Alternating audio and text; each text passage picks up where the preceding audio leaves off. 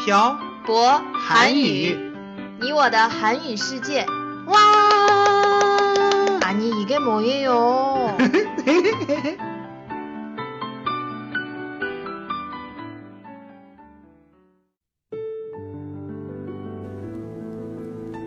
跟朴博学韩语，请在淘宝搜索店铺“朴博韩语”查看课程详情。欢迎大家一起来学习。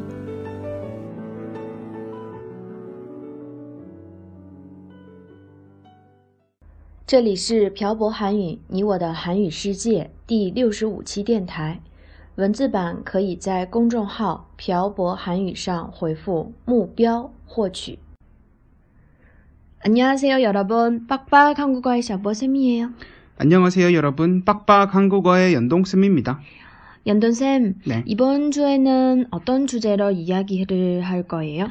이번 주에는 새해도 됐고, 지난주에 새해 목표에 대해서 이야기해보자고 말씀드렸으니, 음. 새해 계획과 목표에 대해서 이야기해봐요. 네, 그래요. 일단 작년에 세웠던 목표를 점검해볼까요? 네, 작년에 계획하고 목표 적어 놓은 종이 어디에 있어요? 제가 가지고 있죠. 음, 자, 볼까요?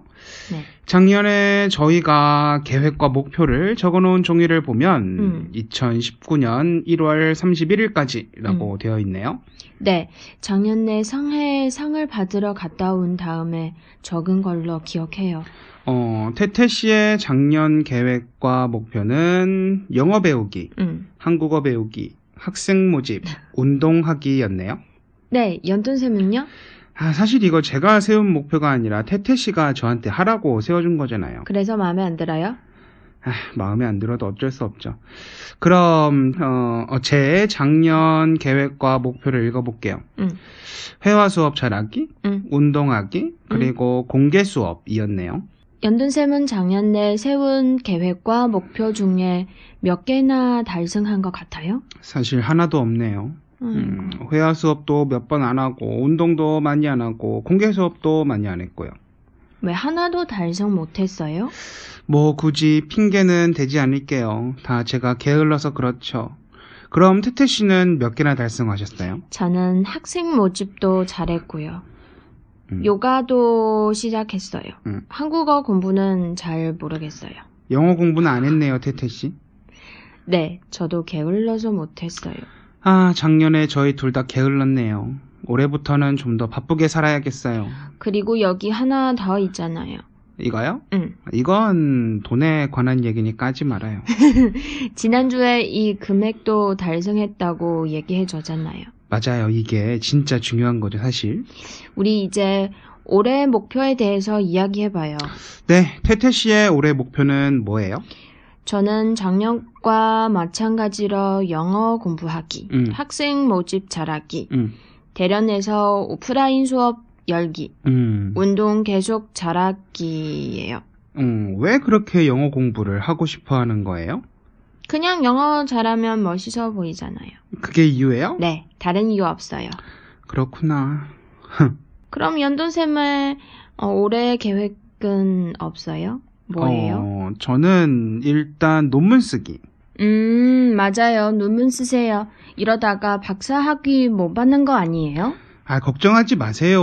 제가 알아서 잘할게요. 음, 그 말 여러 번 들은 것 같은데 아직 시작도 안 했잖아요. 제가 태태 씨한테 믿음을 못 줬군요. 이상한 소리 하지 말고 계속 계획에 대해서 이야기해 보세요.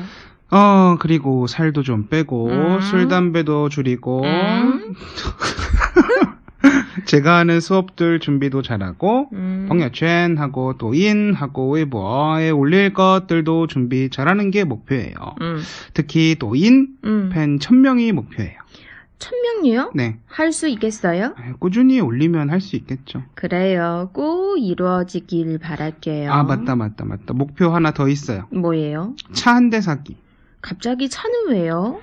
차를 사서 태태 씨랑 여기저기 놀러 가고 싶어요. 꼭 차를 안 사도 놀러 갈 수 있어요. 그래도 차가 있으면 좀 더 편하지 않을까요? 그래요. 그러면 올해는 차를 한 대 사요. 아, 그리고 또 있어요.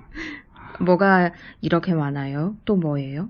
저희 출판할 책 잘 준비하는 거예요. 음, 어, 어, 맞다. 음. 이거 저도 까먹었, 까먹었네요. 음. 저희 책 출판 준비 잘해야 해요. 음, 네, 맞아요. 그리고 태태 씨랑 건강하게 한 해를 보내는 게 제 마지막 목표예요. 그건 당연한 거 아니에요? 내년 이맘때 저희가 오늘 말한 계획과 목표들이 다 이루어져 있으면 좋겠네요. 저도요. 올해는 더 열심히 살 거예요. 그래요. 그러면 오늘 내용은 여기까지 할까요? 그래요. 오늘은 새해, 새해 계획과 목표에 대해서 이야기해봤습니다. 음. 음, 많은 분들이 새해가 되면 새해 계획과 목표를 세우죠. 음. 1년 동안 그 계획과 목표를 이루기 위해 열심히 노력하지만 음. 지속하기는 어려워요. 음. 네. 저도 새해에 세운 계획과 목표를 잘 지키는 편은 아니지만 그래도 그 목표를 달성하기 위해서 좀 더 열심히 사는 건 사실입니다. 음. 어, 여러분은 올해 어떤 새해 계획을 세우셨나요? 음, 오늘은 여러분의 새해 계획을 댓글에 남겨주세요. 그리고 여러분이 듣고 싶으신 주제도 댓글에 남겨주세요. 오늘 내용은 여기까지 하겠습니다. 지금까지 빡빡 한국어의 셔보 쌤과 연동쌤이었습니다. 들어주신 분들 감사합니다. 다음에 봐요. 안녕!